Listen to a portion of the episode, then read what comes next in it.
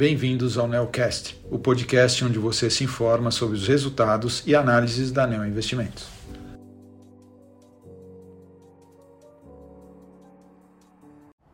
Olá, meu nome é Daniel Salomão e sou um dos gestores da estratégia de ações Equity Hedge da Neo Investimentos.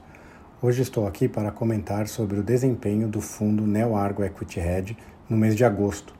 O fundo rendeu mais 3,46% em comparação com um retorno de 1,17% do CDI no mês.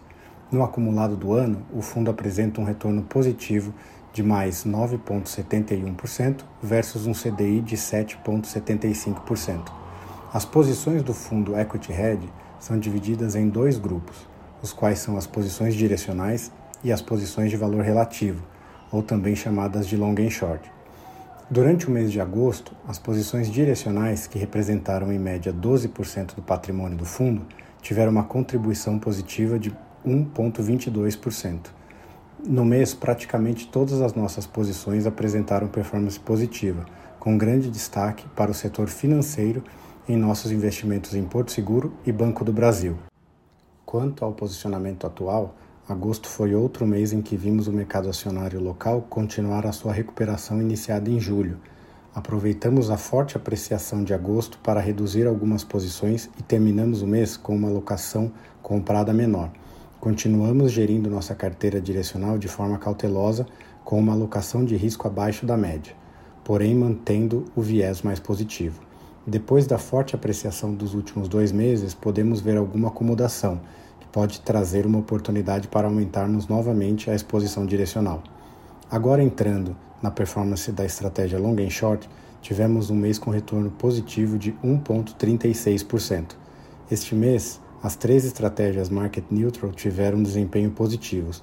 A estratégia estrutura de capital rendeu mais 0,21%, com destaque positivo ficando por conta do relativo entre as ações do grupo Gerdau.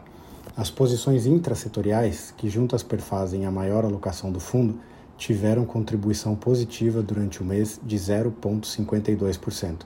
O maior contribuidor positivo do mês foram os pares no setor de consumo cíclico, com destaque para o investimento em Vibra Energia. Adicionalmente, os relativos do setor financeiro também contribuíram positivamente, com destaque para os longs em Banco do Brasil e BTG.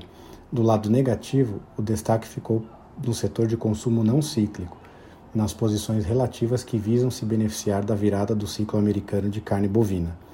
A estratégia intersetorial teve desempenho positivo de 0,72%.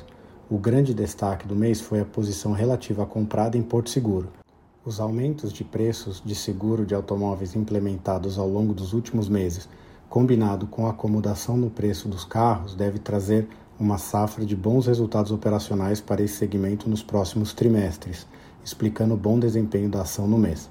Por fim, nossas posições relativas compradas nas estatais Petrobras e Banco do Brasil também desempenharam bem. Aproveitamos a forte valorização das ações de Petrobras para diminuir nossa posição comprada.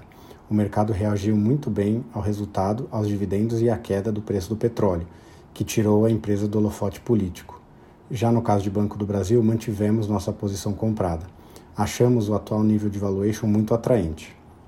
Assim, esses foram os destaques do mês de agosto.